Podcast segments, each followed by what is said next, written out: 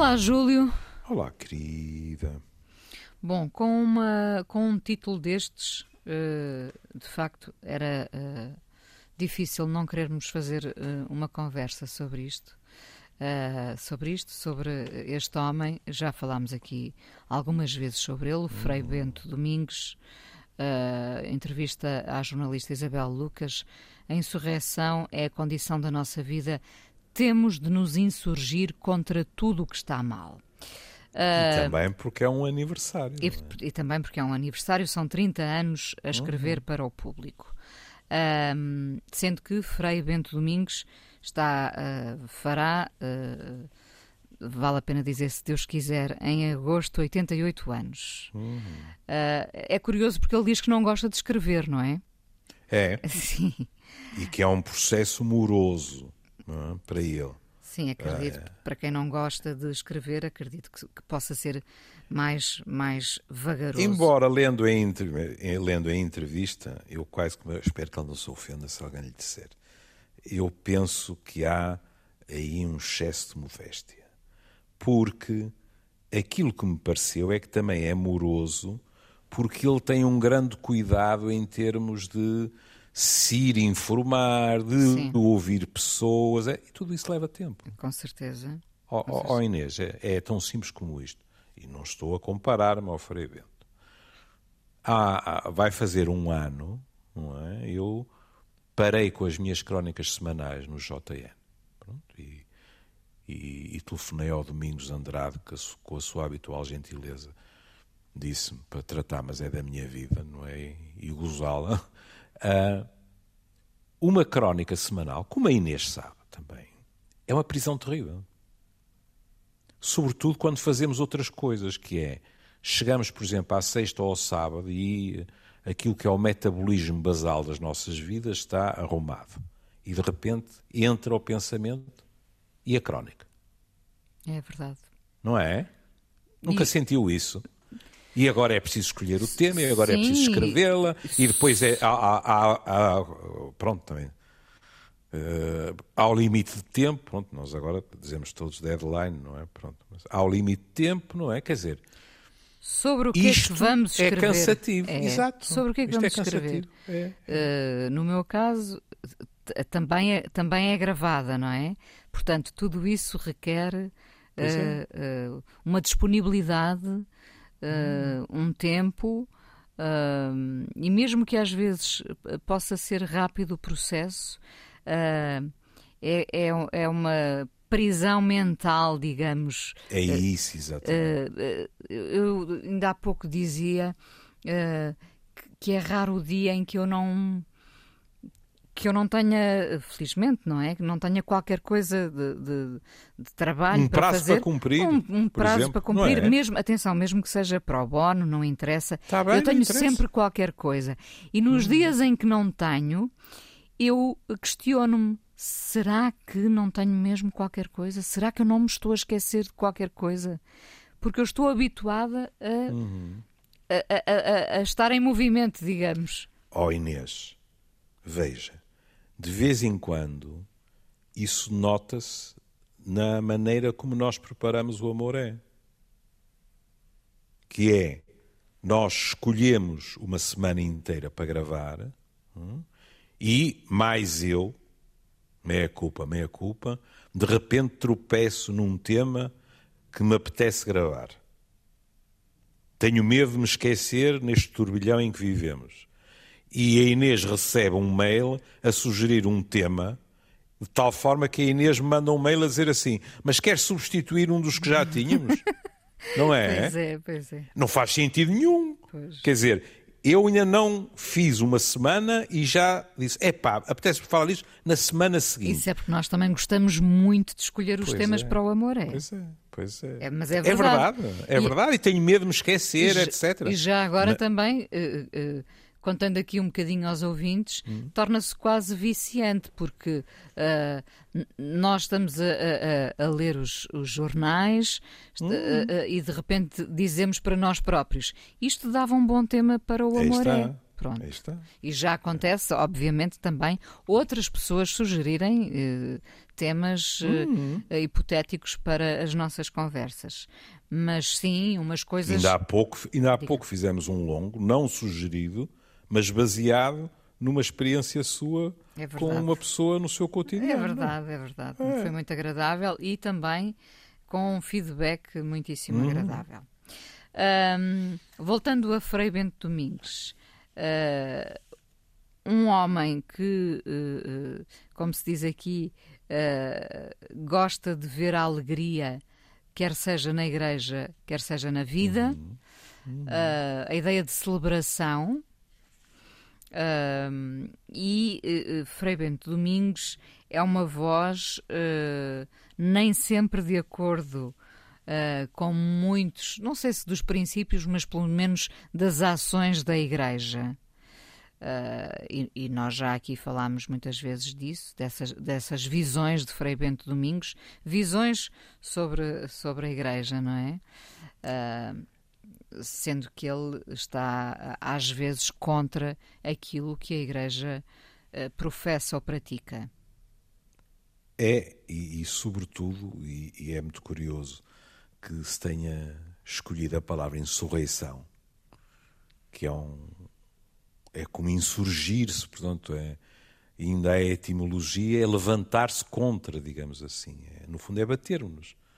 É, é, como seria quase inevitável, penso eu, é uma boa pergunta, é, é-lhe dito, mas olha lá, e de vez em quando não, não sofreu pressões para escrever isto ou não escrever aquilo. E ele responde, curto e grosso, quer dizer, condição para escrever é ser livre. E portanto eu disse: não abdico. E não abdica de outra coisa, que, que para mim é um enorme consolo. Ele diz: ah, ah, dizem muitas vezes que eu aplico a palavra parece. Eu, eu passei por isto, não com o parece, mas com o se calhar. Também me diziam isso. Caramba, você passa a vida e diz se calhar e, e, o Frei Bento explica isso como eu nunca consegui explicar. E ele diz: Mas é, parece mesmo. Não tenho certezas absolutas que estou na verdade, mas que é o modo como vejo as coisas no momento. É assim que testemunho que escrevo. No, Pronto. No, no, caso do seu, se calhar, uh, terá a ver também com, com defesa, defesa no sentido em que pode estar a ser injusto e é melhor é não avançar com nenhuma certeza absoluta, não é? Exato, mas aí está. Mas o fulcro da questão é não ter certezas. E quando não as temos, isso deve ser assumido sem drama nenhum. Eu ainda me lembro, há não sei quantos anos, de estar numa escola secundária deste país e uh, um aluno fazer uma pergunta. E eu respondi-lhe, não sei. Era uma coisa que, se bem me lembro, tinha a ver com uh, aspectos muito biológicos uh, da parte sexual. E, e eu disse-lhe eh, qualquer coisa com, com doenças infecciosas, se bem me lembro. Pronto. E eu disse: Olha, não sei, mas eu vou me informar e depois telefono para aqui e os teus professores, que estavam comigo na mesa, dizem-te. E quando eu acabei, um dos professores que eram anfitriões disse-me: uh, dá-me licença de intervir dois minutos, faça favor. E ele virou-se para os alunos e disse: uh, Não esquecer esta lição. Dizer não sei é muito importante. Mal é fingirmos que sabemos e que temos certezas. Ora bom. Muito bem.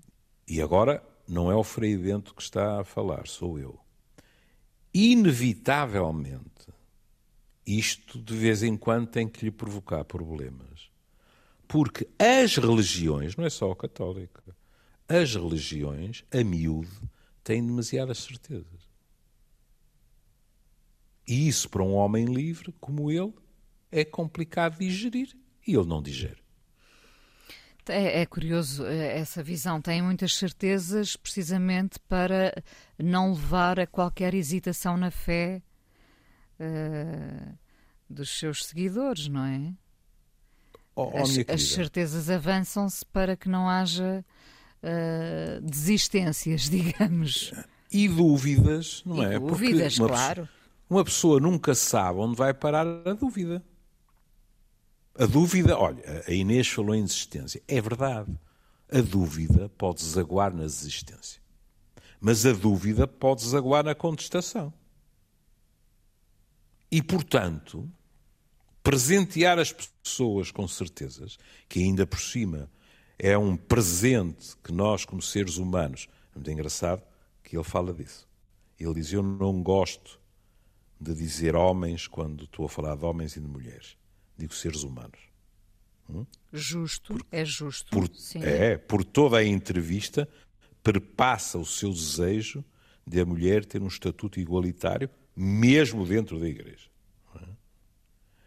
E, portanto, veja, inclusivamente, quando se fala de choque de civilizações, etc., uma das razões que é imediatamente aduzida é a crença religiosa. Porquê? Porque a religião, as religiões, têm sempre muito pouca tendência para abrir os braços às outras religiões e admitir as dúvidas que daí possam advir. Ou seja, arvoram-se em detentoras da única verdade. Na Já... minha opinião, isso foi sempre mau.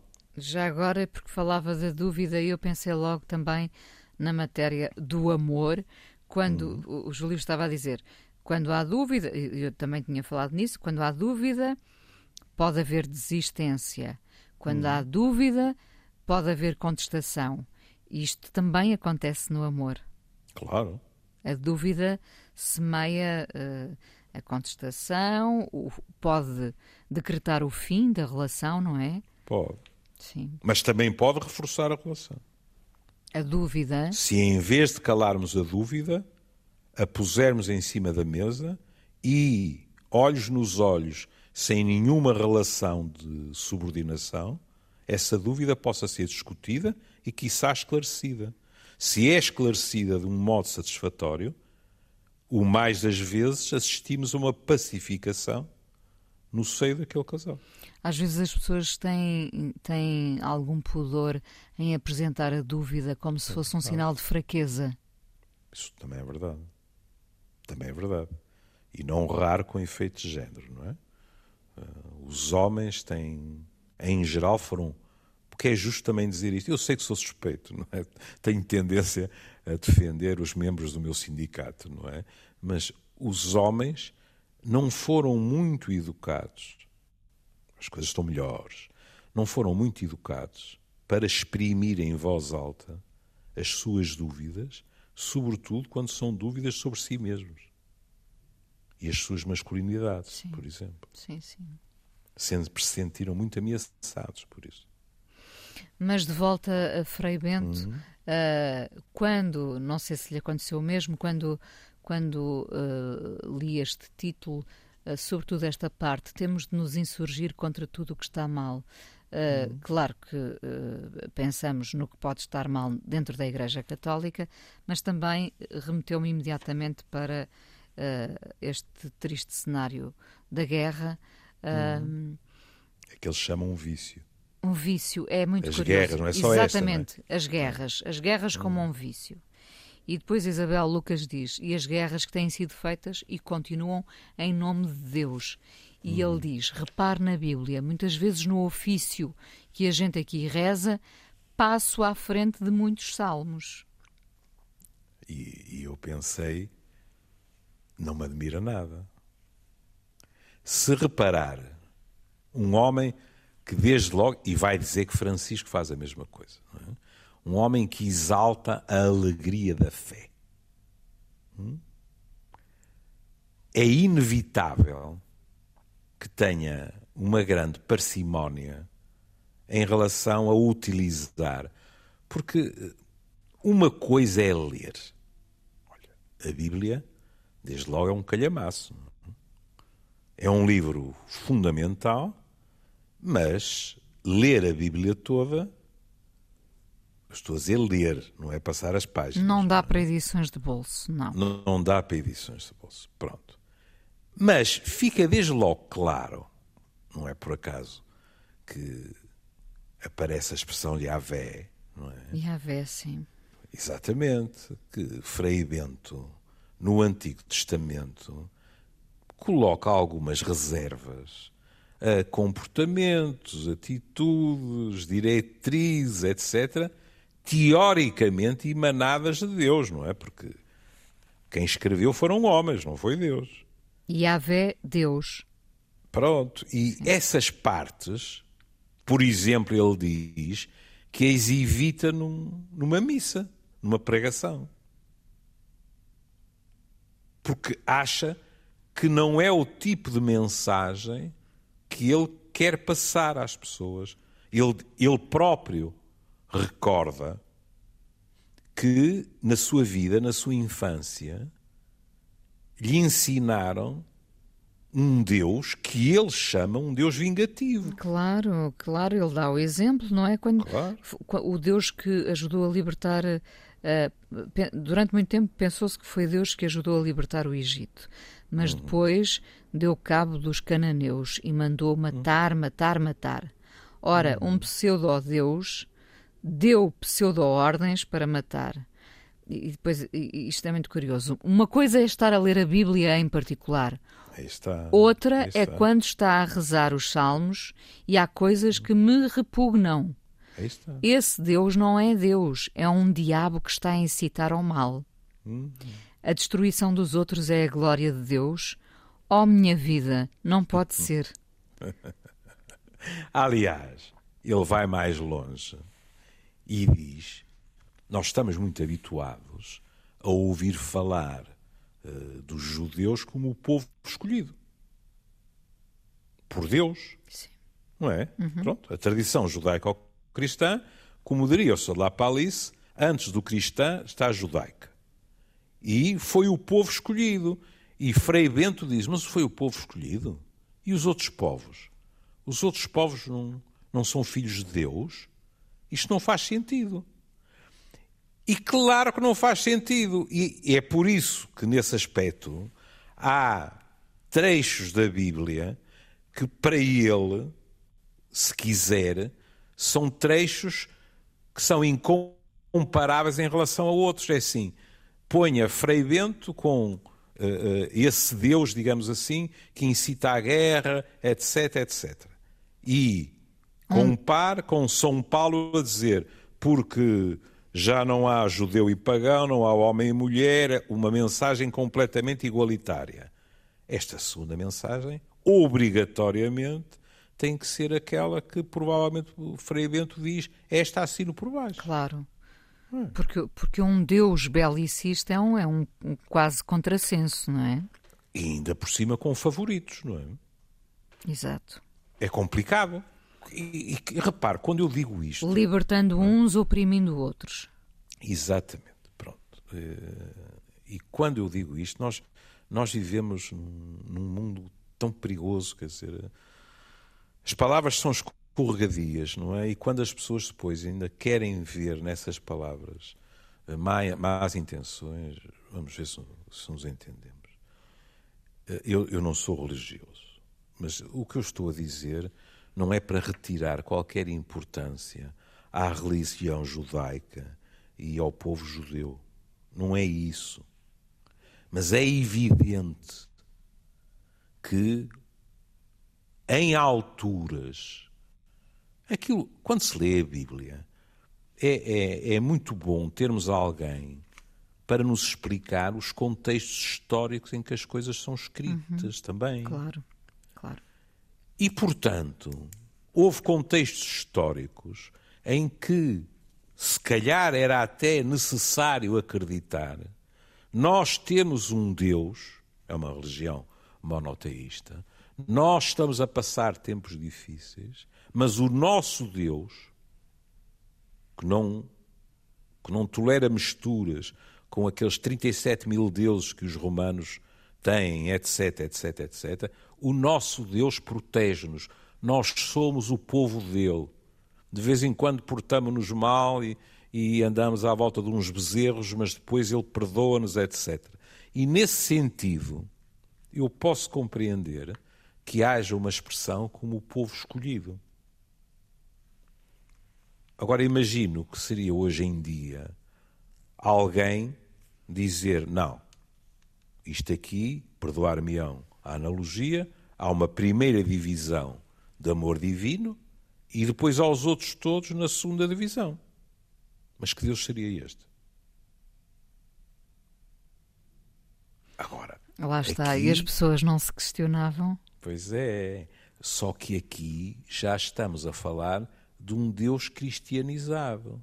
Repare, o Frei Bento disse, e não sei quê, e depois, o verbo agora é meu, e depois o Deus até aceitava, ou até achava bem, que malhassem nos cananeus. Agora vem Jesus Cristo, que Frei Bento imediatamente diz a quem é que ele foi falar da, da ressurreição? Às mulheres. Hum? Bom, mas agora aparece Jesus Cristo e sabe que é talvez a minha história favorita dos Evangelhos. E uma cananeia, portanto, pertencendo a um povo com quem as relações, no mínimo, não eram fraternais, uma cananeia questiona Cristo, que primeiro responde quase torto ou, ou com maus modos, e que depois cai em si e diz-lhe: Tens razão, e concede-lhe a graça de um milagre. Pronto. Também não me cheira que Frei Bento seja um fervoroso adepto dos milagres, Os milagres de Cristo. Sim, é? sim. Pronto. Mas pronto, é o que lá está escrito, não é? Ora, isto é uma revolução absoluta. E não é por acaso que Cristo era um insurreto, no fundo. Porque o que Cristo defendia ia contra os poderes estabelecidos.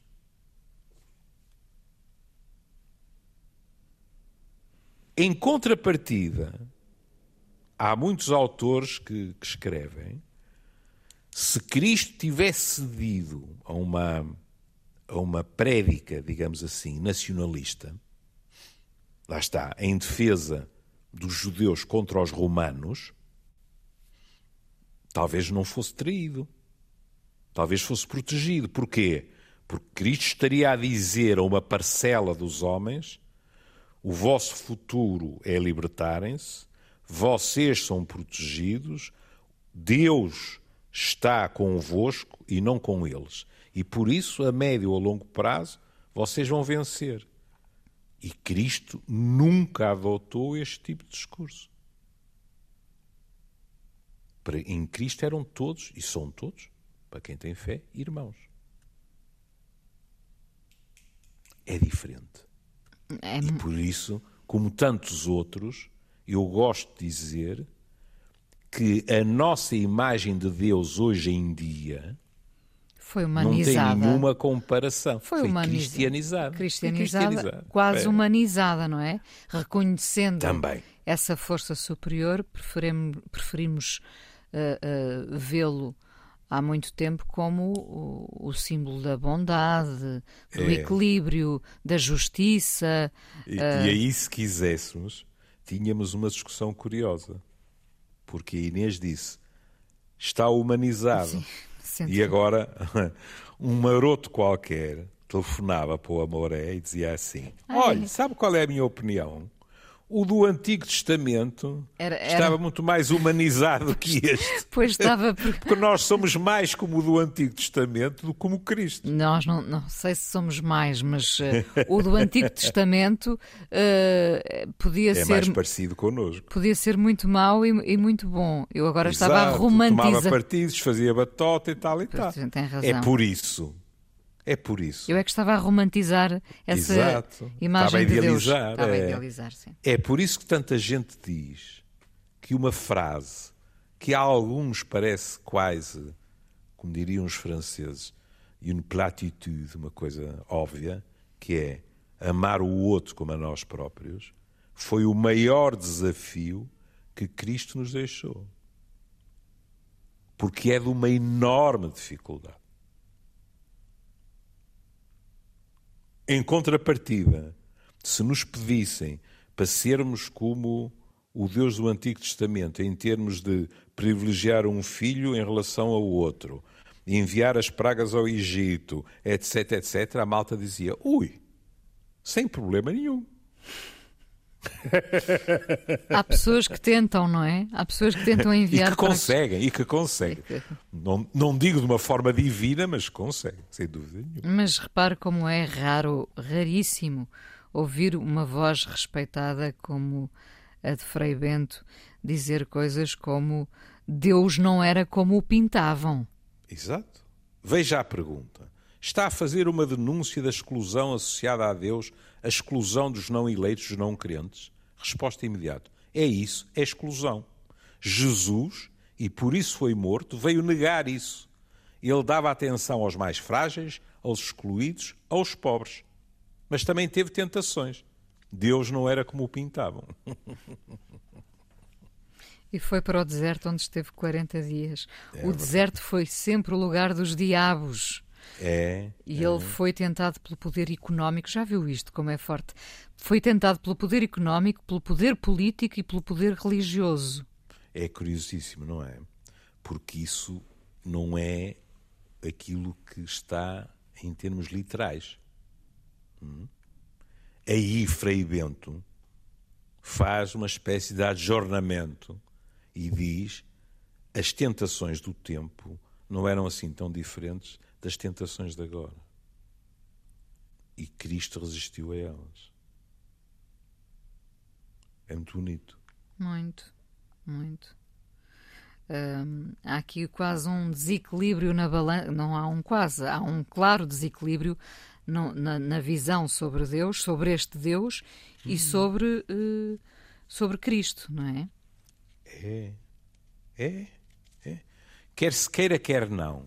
não é? Cristo, sendo filho de Deus na realidade, ou sendo um profeta que se achava filho de Deus, no limite veio anunciar um outro Deus. Sem dúvida nenhuma. Na minha opinião. Pronto, acabou.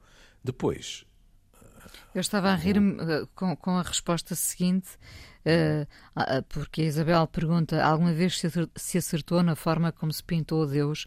Disso é que duvido continuamente.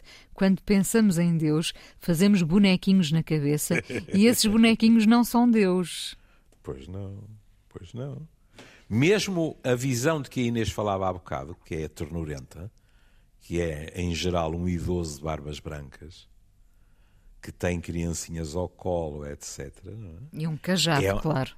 Claro, é uma visão que tem pouco a ver, não é, com o Deus do Antigo Testamento. É o avôzinho bondoso que nos protege, não é? Depois, é claro, desafiam-no e ele não deixa de responder. Não? Quando se fala da cúria, ele malha. E é-lhe dito, mas então essa cúria é difícil de destruir. É difícil de destruir e ele, que é Francisco, anda a mudar as peças, só que nada está garantido. Pois não.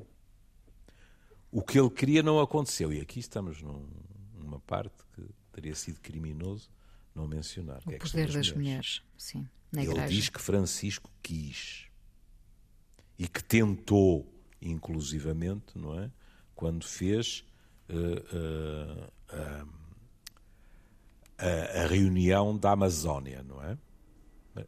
E sem papas na língua. Ele cita, não é só a resistência da Cúria, e de muitos outros, diga-se passagem, mas é que há um problema papal, digamos assim.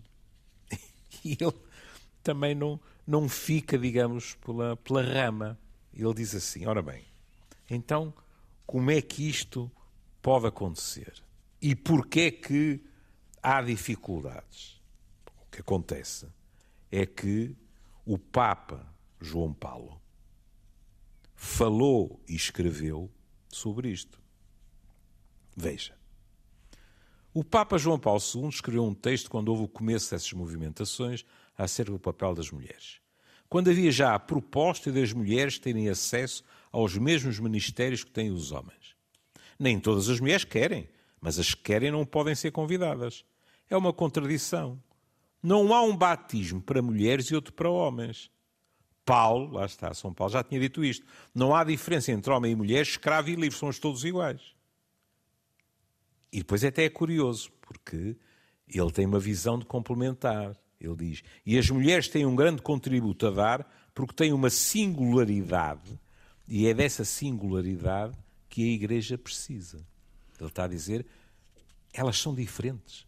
E, e, e, e a diferença enriquece. E, no fundo, é urgente que a Igreja uh, beneficie dessa singularidade, exato, não é? Exato. O que é muito interessante, porque estamos a falar de um homem que vai fazer 88 anos hum. uh, e que tem esta visão há muito sobre a Igreja, sobre ah, a Igreja sim, que sim, também sim. é dele, não é? Sim, sim, sim, sim. E, e, e ainda uh, nesta questão, ele diz assim: bem mais, mais à, à frente na, na, entrevista. Se ainda não resolveu o problema das mulheres na Igreja é por causa do que ficou do Papa João Paulo II, que disse que nunca as mulheres poderiam ser ordenadas. Escrevi contra isso, está a ver? Porque aquele é um insurreto. Ele também Escrevi é um insurreto. Isso. Pois é. Como é que ele decide o futuro? Como se atreve a dizer do futuro? Ele dizia nem agora nem nunca. Está a ver o que isto significa, não é? Quer dizer, um Papa, ainda por cima um Papa carismático, como o João Paulo II era, diz: não, isso não é possível, nem agora, abre parênteses, que estou cá eu, não contem comigo para isso, fecha parênteses, nem nunca. E Frei Bento diz: mas como é que alguém. Eu até me arrisco a dizer assim, não é Frei Bento que o diz. Mas como é que alguém tem a arrogância de dizer nunca? Até se costuma dizer, nunca digas nunca, não é? Voltamos Isto ao... tem um peso muito grande. Voltamos ao seu se calhar, não é? Pois é. É decidir por ele e decidir por, por aqueles que lhe seguem. De, uh, é importante que se diga que de insurreto o Papa João Paulo II nada teve, não é? João, João Paulo II foi uma personagem fascinante, porque em determinadas áreas foi um homem na minha opinião, notável naquilo que diz respeito a, aspectos como uh, as questões do género, a moral sexual, etc., era profundamente conservador. Conservador, exatamente. Pronto. Quer dizer, Francisco, comparado com ele, não joga na mesma equipa, nem sequer está no banco de suplentes. Joga numa equipa adversária.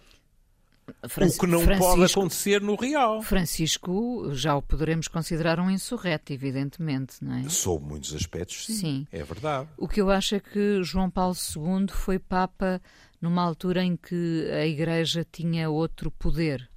Tinha ainda outro poder. Não concorda? Sim, mas também são claramente personalidades diferentes. Hum? Olha, até noutro aspecto, veja. João Paulo II era um homem, de certa forma, com um sentido cênico extraordinário. João Paulo II, aquelas uh, mega apresentações de João Paulo II, etc., têm muito pouco a ver com o estilo de Francisco. Sim. Bem, a esse nível nem quero falar de, do pobre Ratzinger, não é? Que transpirava timidez e só faltava, na minha opinião, andar com um cartaz a dizer por favor, desculpem qualquer coisa, porque eu gostar, gostar, o gosto meu lugar de rezar. Não é, aqui. é, gosto de rezar, ler e tocar piano. Não, mas eu, aquilo... é engraçado porque eu estava a pensar justamente. João Paulo II era, um, era uma superstar. É, exatamente, era aí que eu ia é. chegar. Porque é, é que uh, tenho ideia, ainda que fosse mais nova, não é? De que uh, João Paulo II estava sempre a aparecer, sempre, hum. fosse, uh, enfim, no seu Papa Móvel, fosse a beijar o chão, fosse hum. entre os crentes, era, era uma superstar, muito mais presente quase omnipresente, hum. enquanto, e, e, e, por isso é que eu não sei também, se nessa altura eh, toda a comunicação social lhe dava de facto mais importância, não a ele em especial, mas à ideia de Papa, não é? Ao hum. Papa em si, e se uh, a figura papal, o Papa, foi perdendo importância ao longo dos últimos anos. O que eu acho é que com, eu acho que Ratzinger, numa determinada altura, quer dizer, porque isto não, isto não é uma situação uh, uh, habitual, quer dizer, de repente temos um Papa que resigna e que não, não foi porque ia morrer daí a um mês. Ele ainda aí está. Eu acho que chegou uma altura que Ratzinger, por cansaço, por desencanto, etc., achou que não estava à altura da tarefa. E Francisco é um homem completamente diverso. Olha a questão de. A alegria de Francisco, não, na minha opinião, não era compatível com o, esse estatuto, digamos assim, de João Paulo II. João Paulo II tinha um estatuto, mesmo assim, com todo o entusiasmo que despertou pelo mundo inteiro, mas era mais distante do que Francisco. Francisco é mais terra a terra. Muito mais. Muito Muitíssimo mais. mais. Muito mais próximo muito mais. dos crentes. É. Mesmo é verdade. depois os crentes, alguns deles não se revejam nas suas uh, tomadas de posição, é, não é? Nem é preciso sair do Vaticano, não é? Ah, pois não. No Vaticano. Eu confesso-lhe. Não esperava que ouvi... ele ficasse tanto tempo. Que ele Tem toda a razão. Sim, sim. Quando ouvi, e eu sei, eu sei que, que isto é uma maldade. Mas, quer queiramos, quer não, há uma suspeita que sempre pairou em relação a um Papa anterior. É? E eu tive a sensação, com algumas das suas primeiras afirmações, que haveria interesses de tal maneira ameaçados que sabe como é, nós somos velhinhos, somos frágeis e às vezes acontecem coisas, não é? Pronto, felizmente isso não aconteceu. Como é que estamos de tempo? Estamos a três minutos do final. Ah, pronto, porque isto não quero deixar de referir. É quando ele fala da questão da confissão. E ele diz: o padre não perdoa por ele, perdoa por ser um instrumento de Deus. Depois diz assim: Não sou um grande devoto das confissões. e costumo dizer que não estou interessado nos pecados de ninguém. Acho que em todas as paróquias devia existir um psicólogo.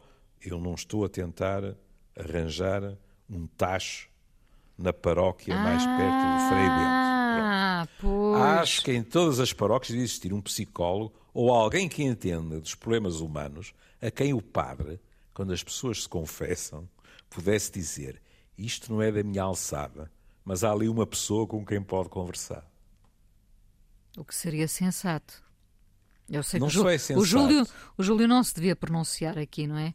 Mas. Uh, sim, uh, não me pronuncio diretamente, mas pronuncio-me indiretamente. Então, pronuncio. Já reparou que cada vez é mais frequente, e sobretudo nas camadas mais jovens, que os padres tenham formação em psicologia também.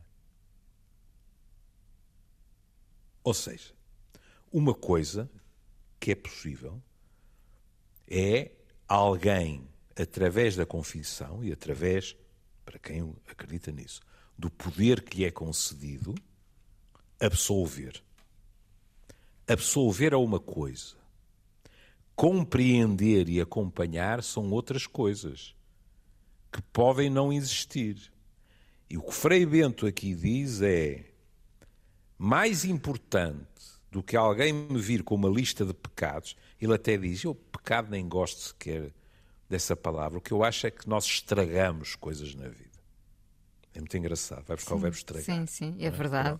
Damos cabo ele, de muitas coisas. Damos é? cabo de muitas coisas. O que ele está a dizer é assim: a pessoa que se vem confessar, no fundo, o que quer é ser recebida acolhida, entendida. E há áreas que eu não domino. E se eu não domino, a pessoa deveria ter direito a ser escutada mais. E às vezes as pessoas esta... também saem dali à procura de um conselho, de uma resposta. Nem mais, não é? nem mais. Mais, e com esta mecal, haveria mais a dizer. Com esta mecal, ele diz o que é isto desta forma de de se pregar, de, parece uma caminhoneta. O padre lá à frente e os outros atrás. Porquê é que nós não deveríamos fazer homilias com participação de outros que não o padre? Está a ver como ele é insurreto. É um insurreto. É um ele insurreto. está a dizer assim: está bem, eu não estou a dizer que metia férias. Eu falava, mas por que não alguém levantar-se, uma das minhas ovelhas, levantar-se e dizer assim: sobre isso eu acho isto, isto e isto. E outra pessoa responder. E isto enriquecia a comunidade. O mínimo que se pode dizer é que o homem é um insurreto e será sempre um insurreto. E, e... Porque não se muda, felizmente, aos 88 anos. Queria só deixar uma nota. Ele fala com o carinho habitual do seu irmão, Frei Bernardo, e eu queria deixar a nota, já, o, já a deixei aqui ao longo dos anos. Eu conheci Frei Bernardo, ele fez-me o favor de ir a biomédicas aos meus cursos de sexualidade e foi sempre de uma enorme gentileza para mim. É uma boa recordação. E falamos então desse, desse insurreto de quem, de quem, de quem gostamos particularmente, enfim, só, só, só conheço de, de, de o seguir, de ler. Que uh, até foi a PID, até foi chamada a PID. Frei Bento Domingues, uh, já agora fica aqui a sugestão do livro A Insurreição uhum. de Jesus, uh, 512 páginas. Uh, com, muita, com muita sabedoria, certamente. Entrevista e de. 30 anos de privilégio lê-lo. Exatamente, no público, a entrevista foi precisamente no público uh, da Isabel Lucas. E agora aqui uma mudança de planos, sai uma Rita Franklin com Say a Little Prayer, ficava, ficava melhor do que, a, do que o que estava previsto. Sabe que eu obedeço. Eu pronto, não sou insurreto. Pronto. Um beijinho, beijinho até amanhã. Até, até amanhã. amanhã.